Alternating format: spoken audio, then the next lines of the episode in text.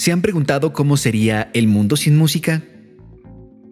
¿O si su vida sería la misma sin las películas que tanto aman? Este es un espacio digital en honor al mundo audiovisual. Mi nombre es Juan y los acompañaré todos los martes en este podcast. Bienvenidos al entorno audiovisual. Hoy en el podcast Reinvención Musical.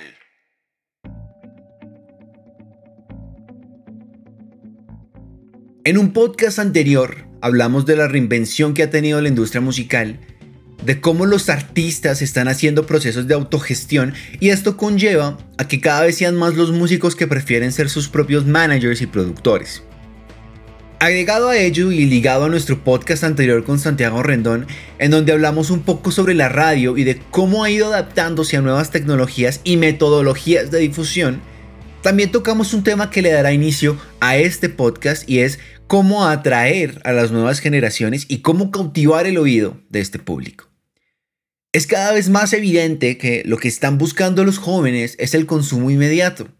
Nos enfrentamos como artistas y como creadores de contenido a una generación que le aburren los comerciales, que se distraen en 5 segundos, que casi que han crecido rodeados de tecnología y esto trae como consecuencia que ellos tengan el control de los contenidos y de los medios de difusión.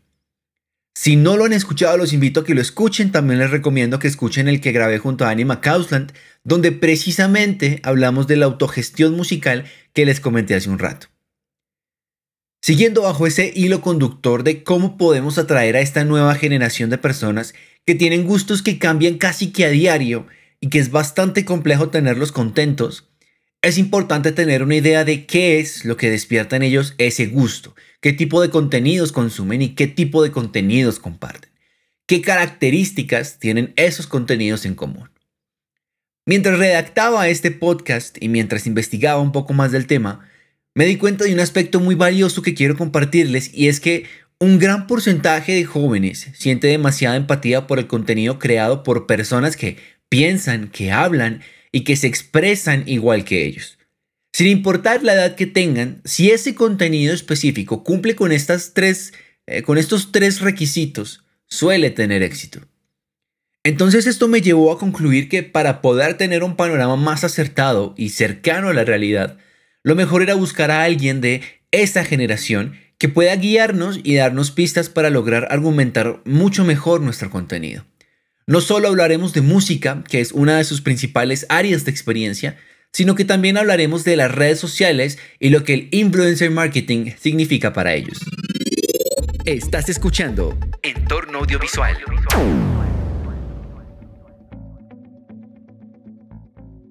Cantante, presentadora e influencer nacida en Barranquilla, Colombia Empezó su carrera musical en el año 2011 cuando fue invitada a cantar a la ciudad de Miami representando a Colombia en el programa Sábado Gigante de Univision.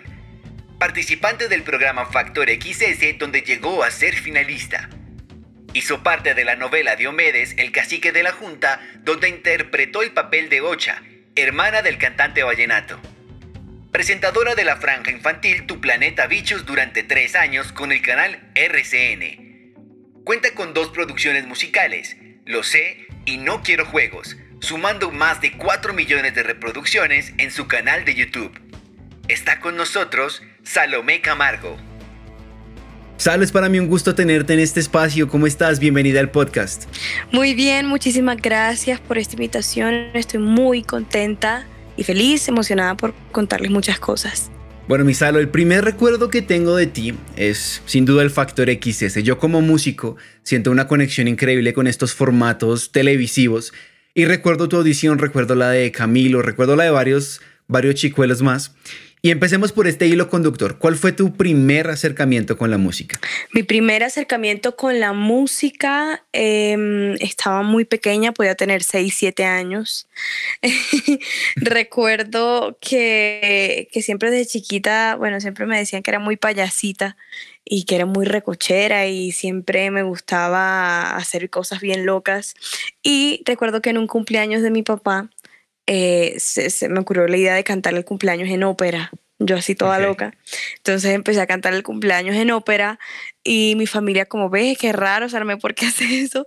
Y me sonaba lindo, entre comillas, eh, yo lo hice como como para divertirme y divertir a las personas que estaban ahí. Pero desde ese momento eh, mis papás se dieron cuenta mi gusto por la música y yo también me di cuenta que podía hacer cosas muy chéveres con mi voz y que podía experimentar y, mostrar un poco más ese, talento que tenía eh, con la música, con el canto, con mi voz.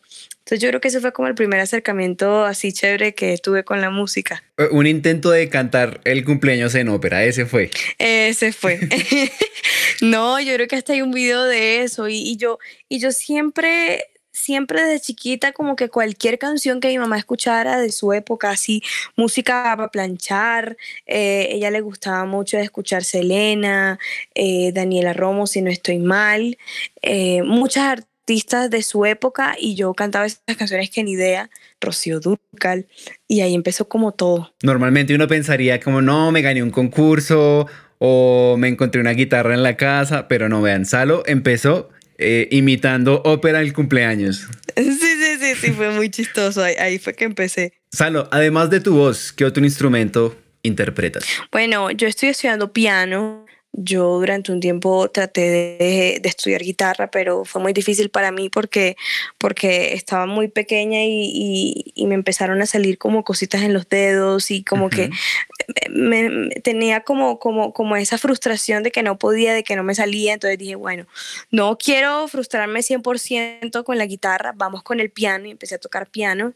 Todavía sigo tomando clases de piano, a veces acompaño mis canciones con el piano, pero igual es, es un proceso, todavía no es que sea la, la, más profesional tocando, pero poco a poco sí he tratado de ir mejorando y me encanta, de verdad es un instrumento que me encanta cómo suena, cómo puede acompañar una canción, es muy lindo. Es precioso. Y mira que eso le pasa a mucha gente, he conocido personas que empiezan con la guitarra y me dicen, no, Juan, yo no puedo, me están saliendo callos, ya estoy cansado, me duele la mano, auxilio mis uñas, no me las quiero cortar.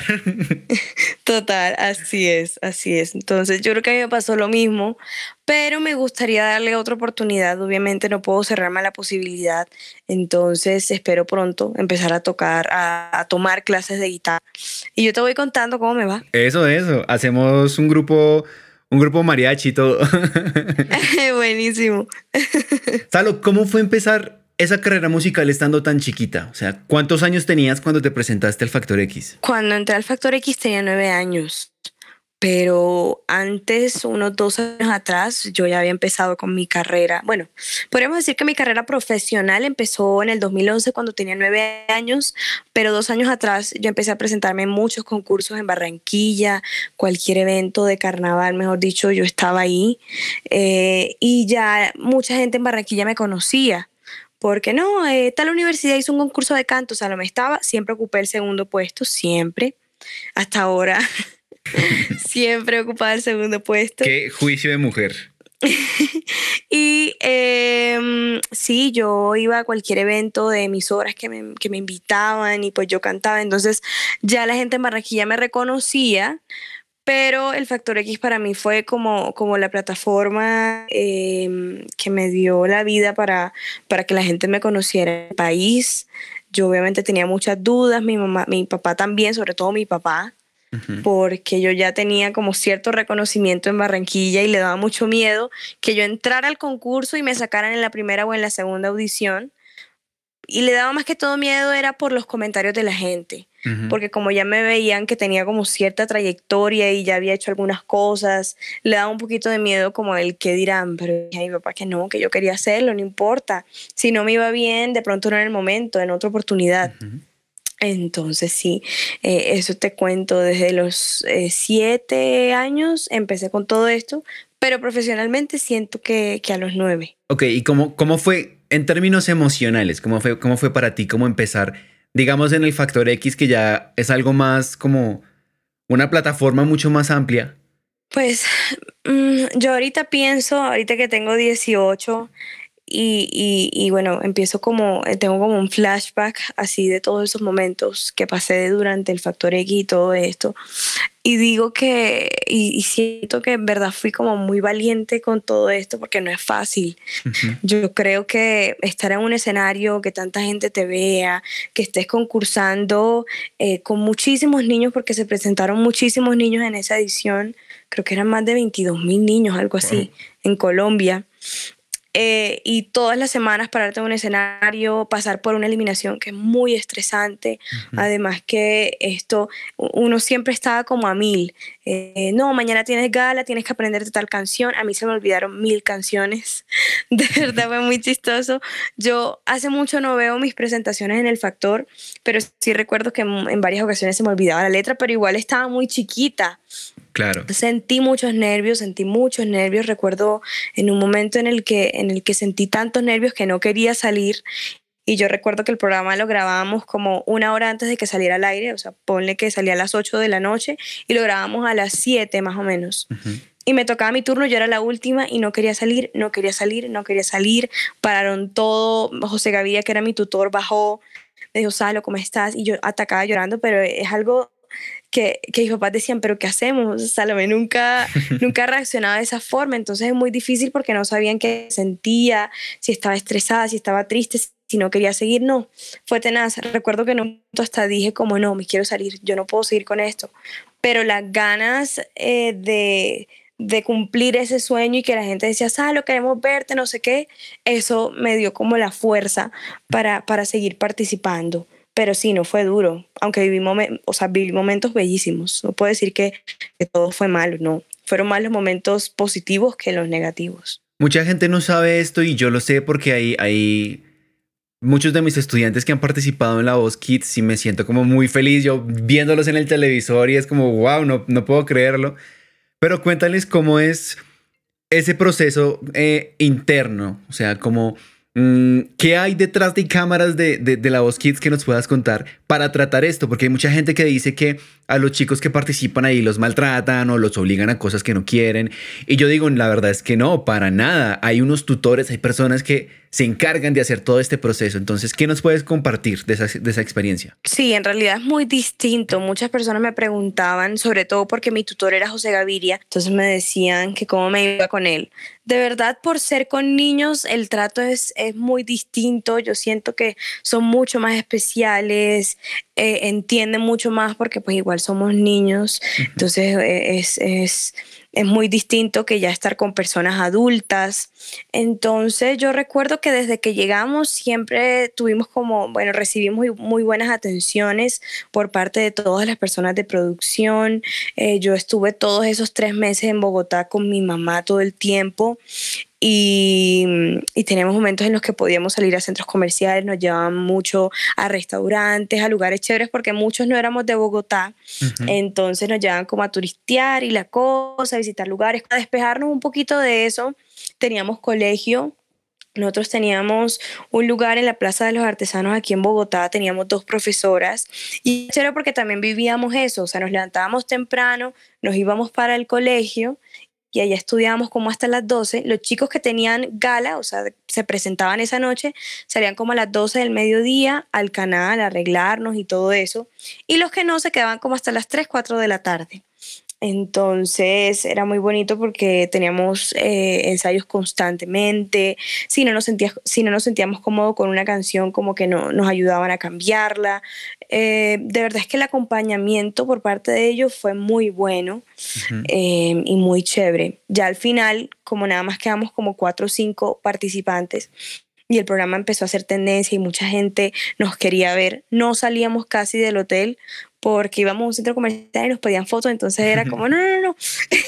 Claro, me imagino. entonces nos quedábamos mejor en el hotel, pero para mí fue, fue muy lindo, o sea, fue una experiencia muy chévere porque además viví muchas emociones, aprendí un montón, además que Marbel, Coronel, Gaviria fueron muy buenos tutores y nos enseñaron muchas cosas. Misalo, ¿y qué fue lo que llegó a tu vida después del Factor X? ¿Fue eh, Bichos o fue algún otro proyecto? Yo llegué eh, a Barranquilla después del programa y yo recuerdo que empecé a viajar muchísimo. Yo creo que ese fue el momento en mi vida en el que, en el que viajé más, el momento en el que viajé a municipios, veredas, o sea, yo obviamente visité ciudades principales, pero me invitaban a tal municipio de tal departamento y ahí estaba. Yo de verdad como que y, agradezco mucho eso, eh, eh, agradezco mucho al segundo lugar por eso, porque obviamente el primer lugar sí tiene un poco más de restricciones y no puedo hacer más cosas, pero yo estaba un poco más libre, entonces podía hacer muchas cosas.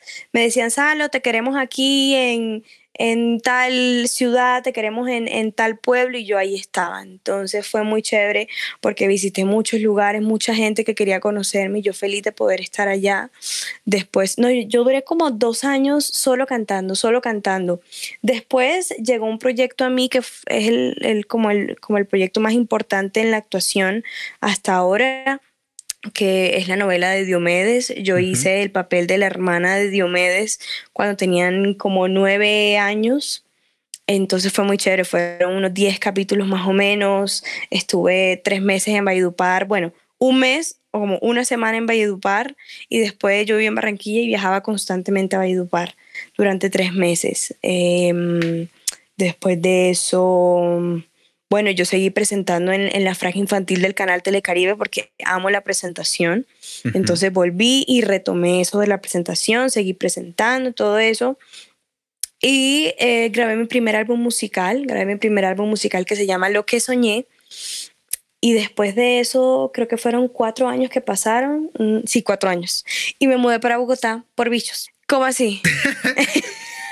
Yo todavía como así. Dijiste que te mudaste por bichos. ¿En dónde encontraste bichos? no, pero mire que no, no es cierto. No me mudé por bichos. Porque yo recuerdo que yo hacía algunas notas para bichos eh, desde, desde hace varios años, como desde el 2013 más o menos. Cuando ellos estaban en Barranquilla, a mí me invitaban para hacer reportajes, la cosa, y yo súper feliz. Y me habían dicho, no, es que una de, las una de las presentadoras se nos va y nos gustaría obviamente reemplazarla, pues estamos haciendo casting, la cosa, y yo ahí súper chévere. Yo empecé a hacer casting.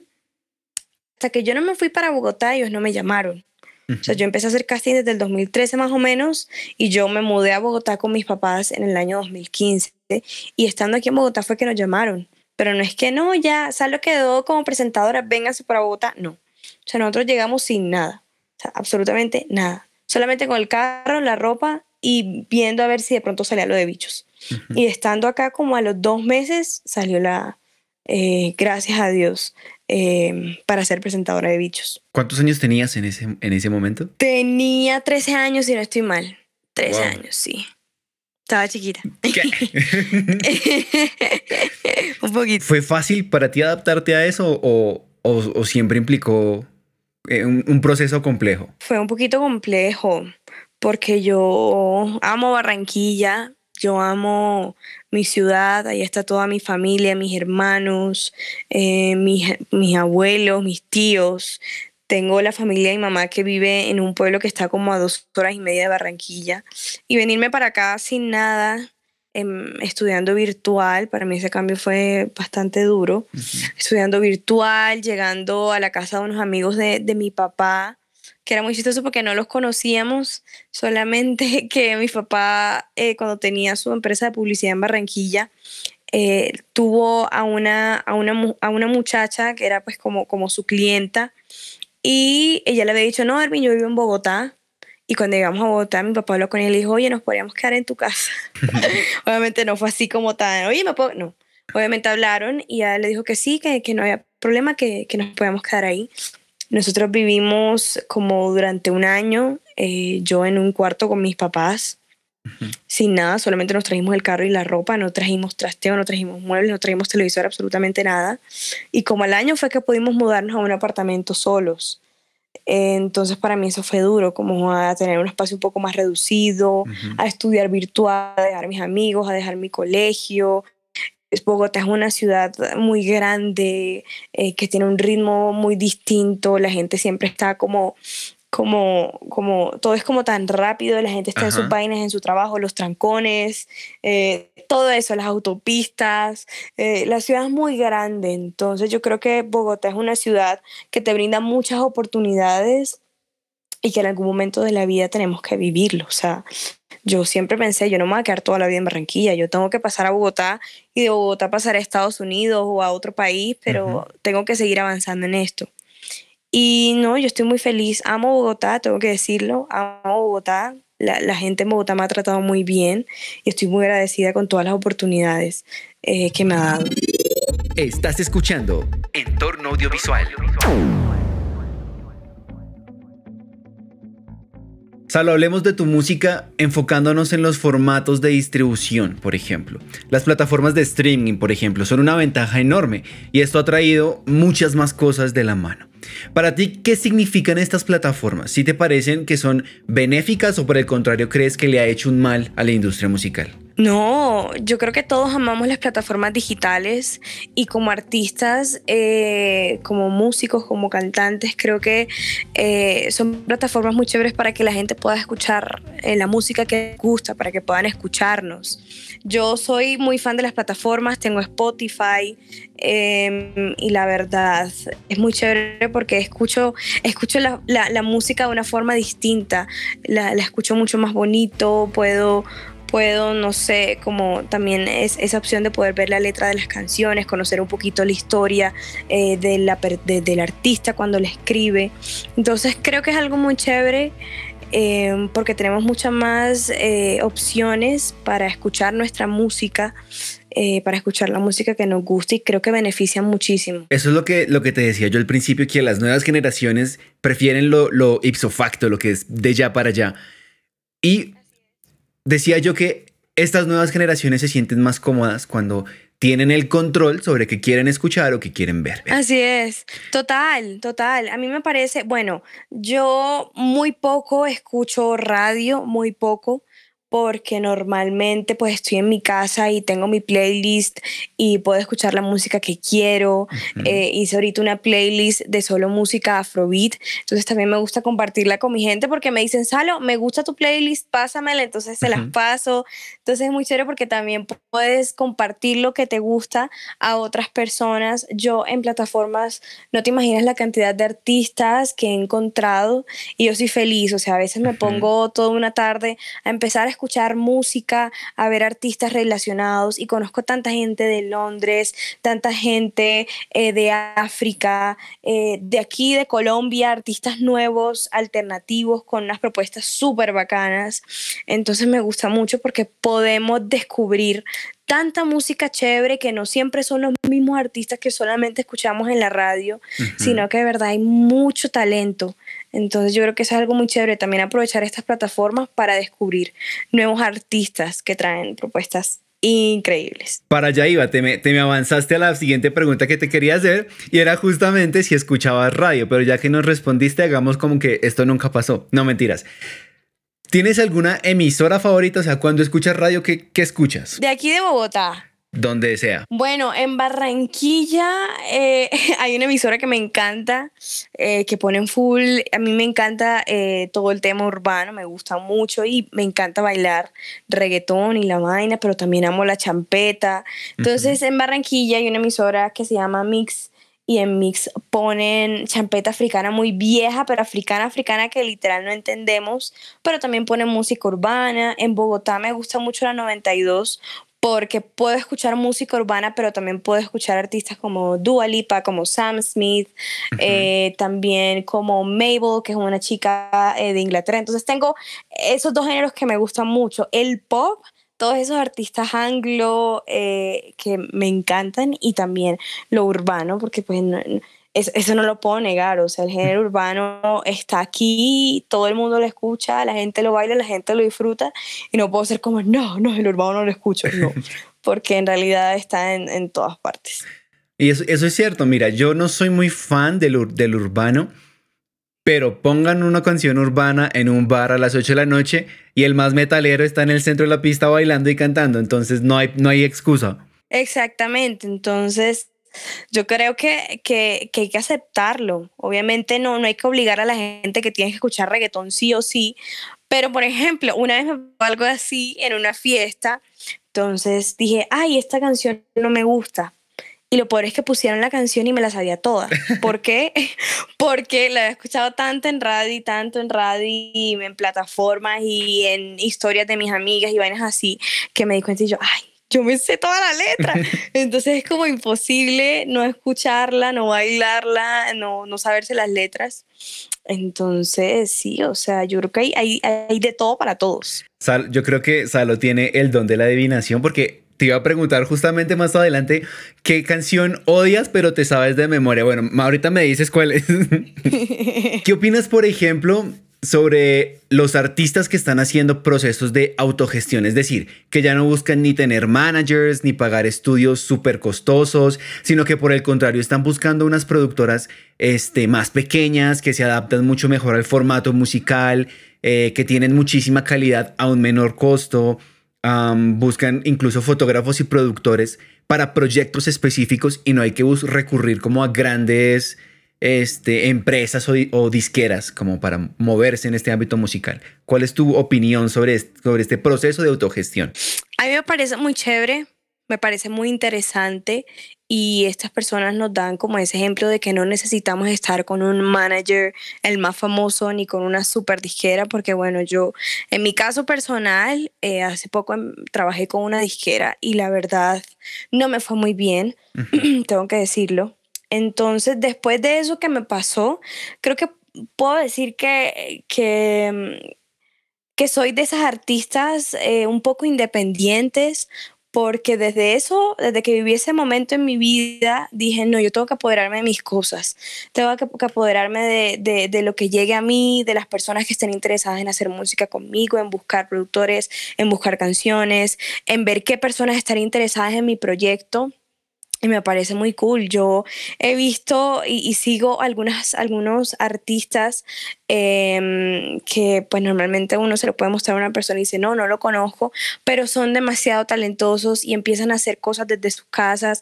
son productores musicales y hacen sus propios videos. Y yo digo, qué chévere, o sea, de verdad, no tenemos que tener el súper presupuesto, obviamente se necesita dinero, pero no necesitamos tener el súper presupuesto, los súper equipos para poder hacer algo chévere. Si tenemos el talento, si tenemos las ganas, si tenemos la pasión, creo que eso se nota, la gente se da cuenta y y, lo que te digo, para todo el mundo hay música. O sea, hay gente que le gusta el metal, el reggaetón, la salsa, el merengue, para todos hay, o sea, de verdad. Entonces me parece muy chévere porque normalmente en la música estamos como muy cerrados de que si no tienes un buen deal, si no estás con una buena disquera, si no tienes un buen manager, una persona que te contacte y la vaina, no va a pasar nada contigo. Y no es cierto. O sea, hay muchos artistas que por videos en YouTube empezaron su carrera musical, a hacer covers, a hacer su propio material. Y me parece muy cool. Entonces, hay muchos chicos que me dicen, no, pero yo no tengo los recursos. Hay que tratar de, sacar todo ese talento y demostrar lo, lo, lo mejor que uno tiene y, y, y, ya. Yo creo que eso es como lo más importante. Estás escuchando Entorno Audiovisual. Una de las cosas que trajo consigo la reinvención de la era digital es el influencer marketing. Y tú, bueno, tú debes tener una perspectiva mucho más fiable a la mía porque mi perspectiva es desde el otro lado de la cerca, que es quienes consumimos el contenido que realizan los influenciadores o las figuras públicas. Y quería preguntarte qué significan, por ejemplo, las redes sociales para tu proyecto artístico. Muchísimo. Yo amo las redes sociales, aunque a veces reciban muchas críticas. Eso viene, eso viene ahí en, el, en la letra chiquita cuando uno crea un perfil. ahí está. Total. Pero yo amo las redes sociales. Yo eh, empecé con mis redes sociales desde muy chiquita, desde que empecé en el programa del Factor X. Pero obviamente no las manejaba yo, las manejaba mis papás. Eh, cuando yo ya cumplí unos 13 años, ya empecé a manejarlas yo misma y empecé a aprender muchísimas cosas. Me gusta mucho porque las redes sociales me dan como ese contacto casi que directo con la gente. Obviamente no puedo verlos, no puedo tocarlos, pero, pero hay gente que me ve de Estados Unidos, de México, de Venezuela. Entonces eso es muy chévere poder conectarse con la gente y te conozcan a través de tu música, de tus fotos, de tu contenido, del maquillaje, de tus canciones. Y me parece muy chévere todo el tema de hacer contenido. Yo trato siempre de tener eso muy, muy ligado, eh, de mostrarle a la gente que no solamente soy 100% influenciadora y, y, solamente subo contenido de belleza, sino que también soy cantante, que también hago mis covers, que también saco mis sencillos. Eso, eso es muy chévere. Obviamente hay mucha gente que te apoya y otra que no te quiere tanto y que siempre está como buscando lo malo y lo que no le parece para comentarte, pero ya estoy un poco acostumbrada a eso. Eh, me he vuelto como un poquito fuerte a esas críticas, pero yo disfruto mucho todo eso. Siempre estar subiendo mis videos, mi contenido, mis fotos, mis historias, mostrar a la gente que estoy haciendo. Hay, hay personas que no les gusta mucho eso, como que no, es que yo, o sea, no, no les sale como natural, ¿sabes? De hacer su historia, de mostrar dónde está uno a mí sí, a mí sí me gusta mostrar lo que estoy haciendo. Yo creo que eso también va como en la persona, no todo el mundo ama hacer contenido en redes sociales. Algo que tienen que saber quienes nos escuchan es que hay influencers de todo tipo. Hay quienes se dedican, por ejemplo, como Salo, y corrígeme si estoy mal, a la moda, a la belleza, música, a gran parte del, como del espectro artístico. Y pueden encontrar de todo, viajeros, gente que sabe mucho de mercadeo, gente que habla de estilo de vida, de bienes raíces, y esa lista cada día es más y más larga. Lo anterior para argumentar algo que es importante y es conocer a nuestras audiencias. Estas, estas personas que se dedican a, este negocio conocen muy bien a su público y es un error no hacerlo.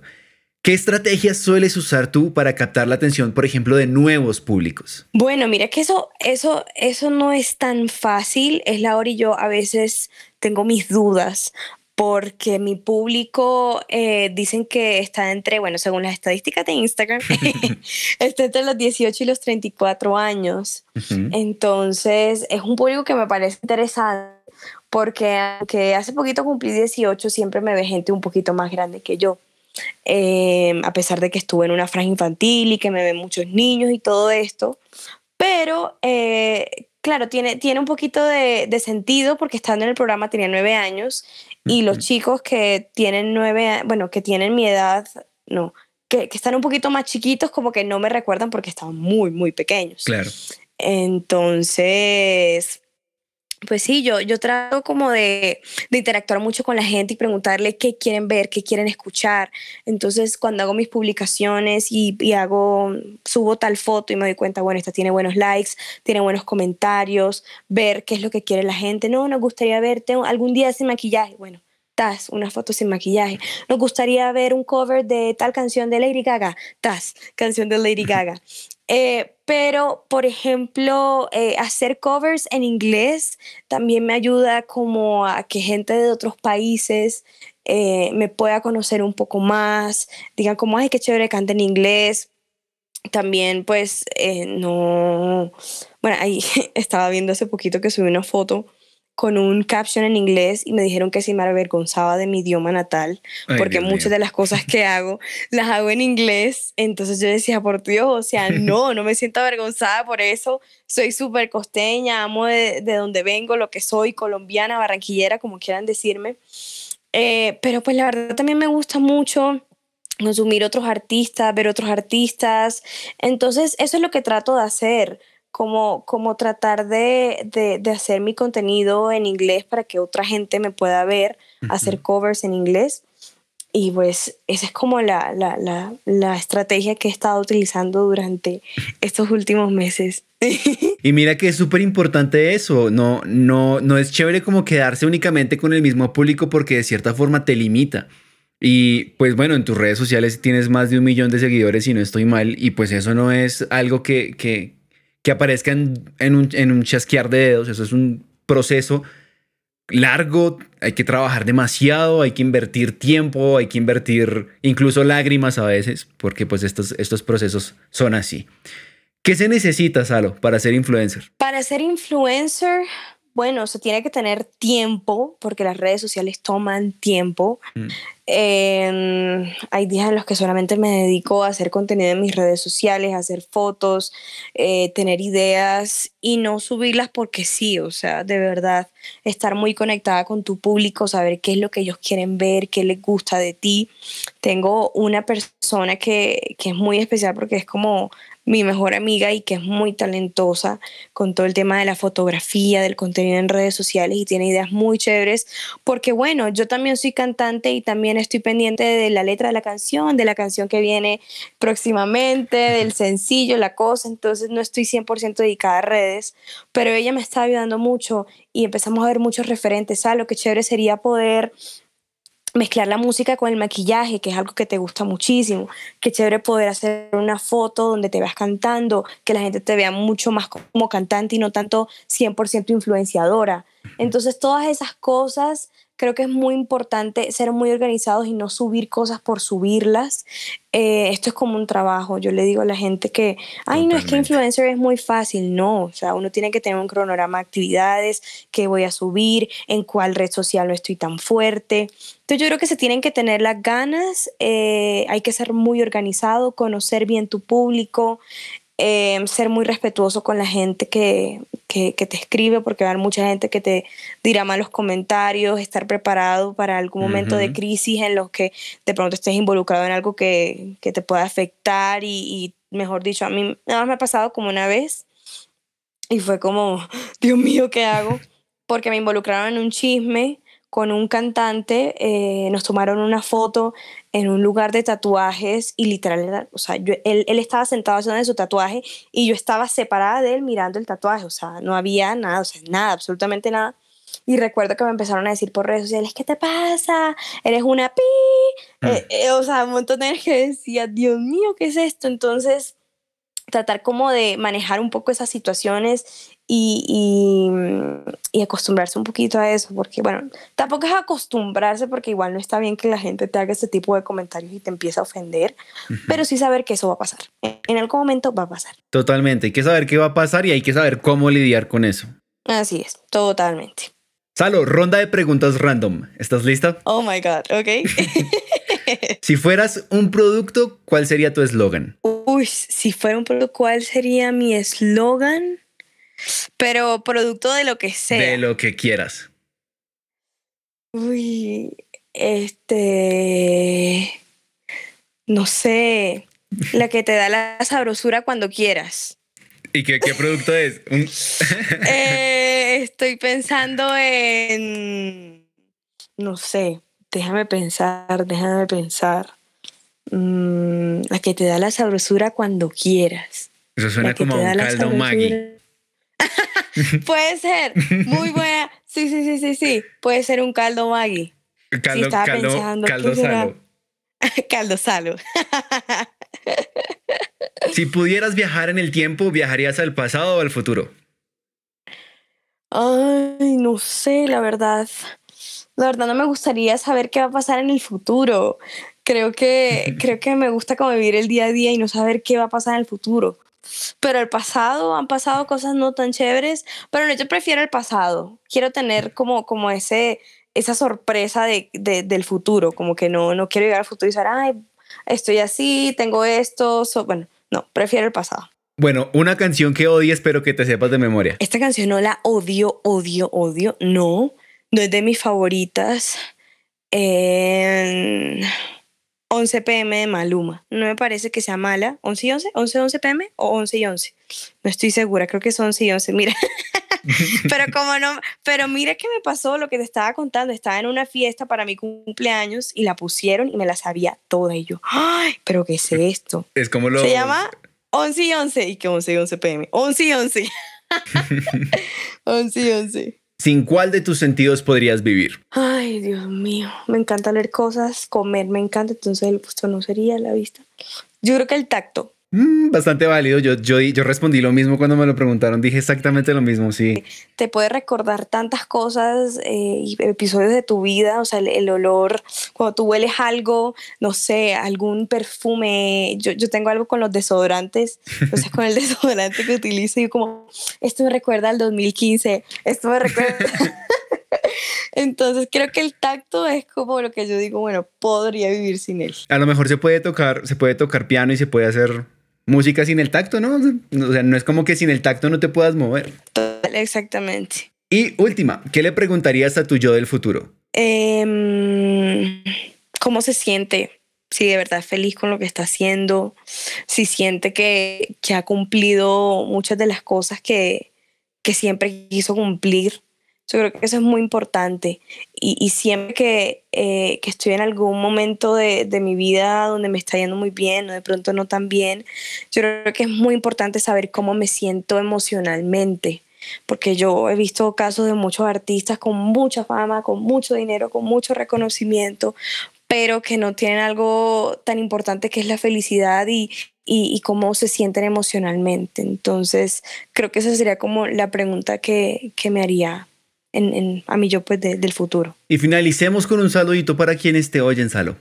Un saludo muy especial a todas las personas que me están escuchando. De verdad, muchísimas gracias por escuchar este podcast. Yo feliz, es la primera vez que hago esto, entonces me parece muy cool. Además que últimamente me he vuelto muy fan de los podcasts. Eh, ¿Para te quiero cuándo el tuyo? a ti. Uy, sería buenísimo. Mira que sabes que me gusta mucho todo el tema eh, de investigaciones, de crímenes, de asesinatos, de temas paranormales. Entonces creo que mi, mis podcasts hablarían sobre eso, sobre todo el tema paranormal. Misalo, y tú, el silencio, el silencio Ok. paranormal era para ver si había una psicofonía.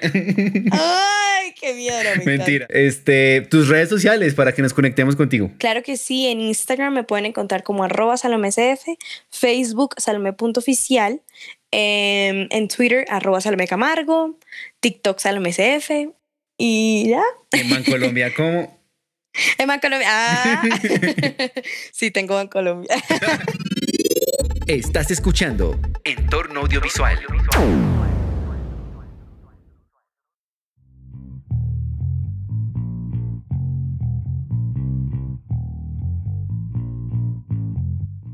Y aquí termina este podcast, espero que lo hayan disfrutado, los invito a que escuchen los nuevos lanzamientos de Salo y la sigan en sus redes sociales y nos vemos en el próximo episodio de este entorno audiovisual. Recuerden que pueden encontrarme en Instagram como arroba guion bajo yo Juan guion bajo y nos oímos en un próximo podcast.